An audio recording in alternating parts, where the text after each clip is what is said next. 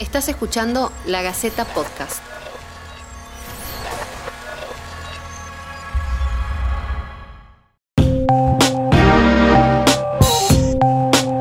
Esto es Detrás de escena, el análisis del cine y las series. Mi nombre es Nazarena Ortiz y estoy con Ale Casas. Vamos a estar compartiendo con ustedes una vez por semana las diferentes propuestas audiovisuales. Si nos están escuchando por lagaceta.com, pueden dejarnos en los comentarios las sugerencias para futuras ediciones. En la era del streaming tenemos una infinidad de propuestas audiovisuales en el living de nuestra casa, algunas basadas en hechos reales y otras inspiradas en hechos reales.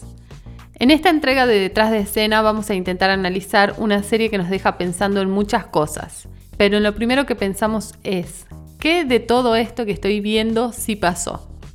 Para responderte esa pregunta trajimos un experto en el tema. Quédate con nosotros y escúchanos.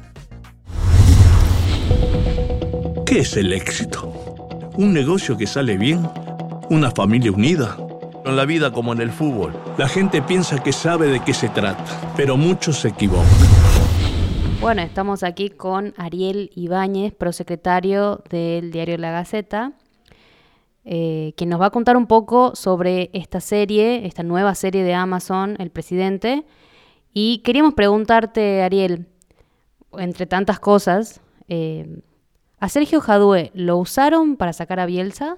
Eh, sí, de alguna manera lo usaron, pero él también se dejó usar porque después vio que, que los resultados a favor de él iban a ser importantes. Sí, en ese momento Marcelo Bielsa era técnico de la selección chilena. Eh, Bielsa un personaje muy querido en el fútbol, pero bastante antipático para los dirigentes porque es de esas personas poco carismáticas que no le gustan este, prestarse a ciertos aspectos que hacen a los negociados del fútbol. Y él había creado una imagen muy fuerte y una relación muy estrecha con los chilenos a partir del rendimiento de la selección de ese país. Y los dirigentes chilenos ya no empezaban a verlo con buenos ojos, o sea, tenían la necesidad de, sacárselo de encima porque no era a favor de, insisto, de los negocios que suelen manejarse en el mundo del fútbol y que eh, Bielsa siempre se, opuso, ¿no? ¿no? ¿no? era una figura que se preste para tanto, es un gran director técnico que donde ha ido ha triunfado, pero siempre ha chocado con eso, su, su carácter, su forma de ser. Eh, bueno, eh, llega a la Asociación Profesional del Fútbol de Chile eh, después de haber conducido al Club La Calera, que era el club de donde él vivía. Eh, y bueno, llega justo en un momento, eso como decimos, llegó en el momento justo, en el momento oportuno. Eh, y alguien vio ahí en el fútbol chileno que podían usarlo para no dañar sus imágenes en los clubes grandes fundamentalmente, para sacárselo a Bielsa de encima. Y un poco lo que se refleja al comienzo de la historia, ¿no? A partir de ahí este, empieza a narrarse la serie de secuencia y el crecimiento dirigencial que tiene y que llega a ser vicepresidente de la Conmebol después de haber surgido de un club tan, tan humilde como es La Calera, que en, Chile, digamos, no tiene una gran ascendencia en lo que hace al fútbol profesional de ese país. Entre que él eh, sale de La Calera y va a ser presidente y, y llegar a mm, ser vicepresidente de la Conmebol, no pasan tantos años, en realidad. ¿Cómo hace, ¿Cómo hace un dirigente que viene de muy abajo, de un club del interior, que no tiene, no, no, ni siquiera está en el ascenso y llega de repente a ser vicepresidente de la Conmebol? Y hay que ser muy inteligente. Yo doy el ejemplo, lo comparo mucho con lo que es nuestro actual presidente del AFA, ¿no? Este, Claudio Chiquitapia que hace cinco o seis años no lo conocía nadie, un dirigente del ascenso en Buenos Aires, en la, en la B Metropolitana, que sería una tercera categoría en la estructura del fútbol argentino, eh, que de pronto, con todos estos vaivenes, después de la muerte de Grondona, eh, empiezan a suceder cosas este, y tiene la, la habilidad como para llegar impulsado por los clubes del ascenso, sin el apoyo de los clubes grandes, pero llega Y una vez que llegó empezó a tejer alianzas, estrategias, eh, darles, salvarlos del descenso a algunos clubes, darles clasificaciones a otros. una vez que estás en el poder mismo, si sos inteligente vas construyendo poder. Y eso es lo que te permite ir avanzando. Y seguramente eh, tuvo la inteligencia, el asesoramiento, los consejos, el olfato, la intuición para poder aprovechar cada uno de esos momentos y lejos de ser un ave de paso como pretendían los dirigentes de los principales clubes chilenos para cumplir una misión específica que era sacar a Bielsa del seleccionado, termina construyendo una figura que llega a, trascender en, el plano internacional, este, siendo vicepresidente de la CONMEBOL y estar a un paso de ser el sucesor de, de Julio Grondona en la FIFA cuando cuando muere el dirigente argentino. Como este chico, Sergio Jado, el nuevo presidente de la Confederación Chilena de Fútbol. Sergio, no puedo creer que estemos acá. Yo tampoco. Siguiendo este hilo, ¿vos considerás que, que Jadú es víctima o es victimario? Eh, ¿Lideró o siguió órdenes tras de, esto de que de sacar a Bielsa, eh, de salió casi de la nada? ¿Qué es lo que vos consideras? En el mundo del fútbol nadie es víctima. Este, víctimas son los que sufren las consecuencias, pero él evidentemente se dejó seducir por la posibilidad que le daba ser alguien en el fútbol, ¿no? Ser, ser un dirigente importante en el fútbol te abre muchas puertas, te cambia la vida y un poco más allá de que esto es más ficción que, que realidad, o sea, es una ciencia, la, la serie es una ciencia ficción basada en un hecho real, pero que muestra algunas cosas que, que no sé si realmente sucedieron así, pero vos te das cuenta de la transformación que, él tiene de ser una persona que andaba en un auto usado modelo no sé cuánto en su momento hasta transformarse en, una persona que, que, vive con lujos, que viaja, que conoce el mundo, que tiene contactos importantes, que llega hasta el Vaticano, este, porque es así, o sea, el fútbol te abre tantas puertas este, que, seduce a cualquiera. Supongo que no, no, no creo que haya sido víctima, digamos, fue en todo caso víctima de su propia ambición, ¿no? Este, que es la que lo terminó. Y hay una escena en la serie que me hace recordar lo que pasó alguna vez con un dirigente de San Martín, cuando San Martín estaba en una situación muy crítica, y esto es real, ¿no? Parece, o sea, aquí lo cuentan como uno dice, se ríe, no sé si vieron ustedes la escena en la que sale campeón, logra el ascenso en la calera y él se compromete a pagarle un premio a los jugadores y le entrega el auto como, como garantía. Y cuando después que logran el ascenso no tenía la plata, entonces este, busca la forma de recuperar su auto y huir del club porque sabía que no le iba a pagar y los jugadores corrían. Y me hace acordar que hubo un dirigente acá en Tucumán que le debía mucha plata a los jugadores de San Martín y un día le prometió que le iba a ir a pagar y cuando llegó al club a pagar este, estaban todos esperando y dijo, uy, me olvidé el maletín con la plata en la casa, ya vuelvo y no volvió más. Entonces, son cosas eh, que parecen ciencia ficción, pero que tienen mucho que ver a veces con la realidad que nos no muestra el fútbol. Yendo un poco al personaje de Grondona. La palabra éxito se escribe en realidad con doble P, poder y platita. Grondona, así como lo muestran, un personaje turbio, de negociados, de coimas. ¿Qué se sabe de eso y qué no se, qué, qué sería real y qué no en ese, en ese caso?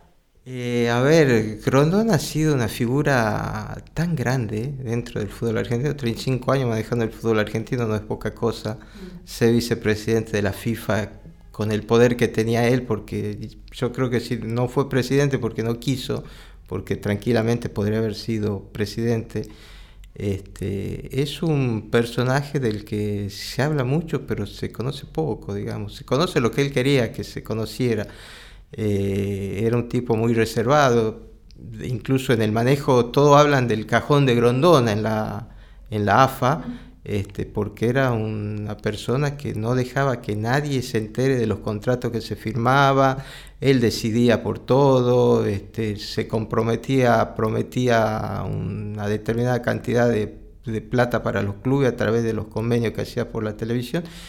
Y hasta donde yo sé, nunca nadie vio nada, o sea, todo estaba bajo su cajón, el famoso cajón de Grondona, eh, y a partir de ahí se, dijeron un montón de, historias, ¿no? de, misterios, de fábulas, de que algunas tendrán asideros y otras ya forman parte de, del, dicho popular que, que, se hace en el fútbol, sobre todo a partir de un dirigente que antes de incorporarse al gran mundo del fútbol era dueño de una ferretería de barrio. O sea, vendía tornicitos, tuercas, este, como cualquier ferretería que hay en el barrio de nuestra casa. Le contemos un poco a la gente que, que nos estará escuchando y que a lo mejor no, no están tan relacionados con el mundo del fútbol. ¿Cómo llega Grondona al fútbol? Después del Mundial del 78, cuando Argentina gana, en medio de todas esas polémicas generadas por, por los militares y bueno, eh, llega el momento en que había que reemplazarlo a Cantilo, se le vendía el, vencía el mandato y él este, era en ese momento dirigente de Independiente, consigue el apoyo necesario de algunos clubes para postularse, eh, gana las elecciones y así empieza un, un, ciclo que se extiende por 35 años, digamos, conduciendo, conduciendo el fútbol argentino, mucho tiempo.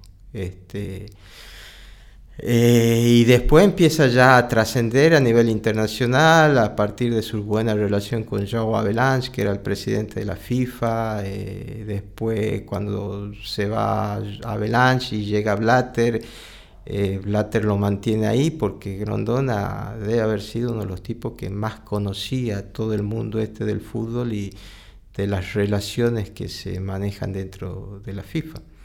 realmente fue un personaje que que dejó de ser dirigente porque se murió. Era cuestión de que iba a seguir siéndolo mientras él quiera. Tenía un, poder este, tan grande que yo creo que era la envidia de, muchos políticos incluso, ¿no? El que se llevaba también con los políticos porque tuvo contacto con todo. O sea, desde los gobiernos militares hasta todos los partidos que pasaron en los últimos años por la Argentina. Y volviendo un poco a la serie, así como, como la serie muestra la sede de Luque, ¿realmente tiene inmunidad este, este lugar? Todas las sedes de, las asociaciones del fútbol de alguna manera tienen inmunidad porque eh, la FIFA tiene una forma, eh, tiene un poder económico tan grande que supera incluso, yo digo que es una, este, una multinacional, ¿sí? con filiales, con sedes con, en todo el mundo. Eh, maneja más plata que las grandes multinacionales del mundo, eh, tiene sus propios códigos legales, nadie puede ir a la justicia ordinaria porque aquel que se atreve a ir a la justicia termina siendo castigado. Un club de la AFA decide ir a la justicia, la AFA lo desafilia y si la AFA no se anima a desafiliarlo, la FIFA la va a desafiliar a la AFA. Entonces a partir de ahí nadie va a la justicia, salvo casos muy puntuales que algún jugador reclame un derecho laboral que se le lo permite inscribir eh, fuera de término, porque, pero a nivel institución nadie se atreve a, y ningún gobierno se atrevería a, a meterse o pensar en intervenir alguna entidad porque sabe que las consecuencias son tan graves como decir, bueno, Argentina, el gobierno interviene en la AFA y bueno, la FIFA decide que Argentina no juegue los mundiales, no juegue Copa América, que Boca River no juegue en Copa Libertadores, o sea, se termina transformando el fútbol argentino en una especie de competencia barrial donde no juegas por nada. Y el negocio es tan grande que hay que cuidarlo. Y el fútbol es tan popular que el gobierno no tomaría medidas antipopulares de ese tipo porque sabe que las consecuencias son muy grandes. En la serie también se muestra, pero se lo muestra muy poco, en realidad no se habla tanto del personaje, de eh, Joao Avalanche. ¿Quién es? Eh, yo diría que el padre de la criatura, ¿sí? fue el tipo que transformó el fútbol en un gran negocio cuando él llegó a la FIFA, este, sin ser futbolista, nunca jugó al fútbol, no pateó una pelota en su vida, era nadador, medallista olímpico. Este, y, pero con una visión de negocio muy grande y él es el que incorporan las multinacionales, le da una preponderancia a los mundiales tremenda. Hoy, si alguien se anima a pensar que un partido del mundial se va a jugar con la mitad del público sentado y la otra mitad vacía, es una locura. Eh, en el 78, cuando él recién comenzaba su reinado en la FIFA, eh, yo recuerdo, era chico, pero partidos del Mundial del 78, cuando jugaba Argentina sí, era una locura, estaba lleno, pero subsedes como Mendoza, Mar del Plata, jugaban otros seleccionados que no eran tan populares y no estaba lleno. Y él ha logrado eso, que los mundiales se conviertan en un negocio que le permite hoy a la FIFA facturar millones, muchos millones de dólares, este, y el poder económico ese que le da se ha transformado en un poder tan grande que este, sorprende, ¿no? Llama la atención a uno de los que estamos en el fútbol. Eh, es, tremendo. Un poder que incluso va por encima de los clubes, este, porque eh, aparecen empresarios organizando amistosos. A ver, yo te doy un ejemplo. Un amistoso de la selección argentina vale 500 mil dólares si no juega Messi. Y si juega Messi vale 2 millones de dólares. ¿Entendés? O sea, la diferencia es muy grande. ¿Y ¿Qué recompensa tiene Barcelona? Que el que lo sostiene a Messi le paga el sueldo. Nada. No tiene beneficio. O sea, los clubes están sosteniendo a sus grandes figuras con un gran esfuerzo y el gran negocio lo terminan haciendo las asociaciones a través del seleccionado.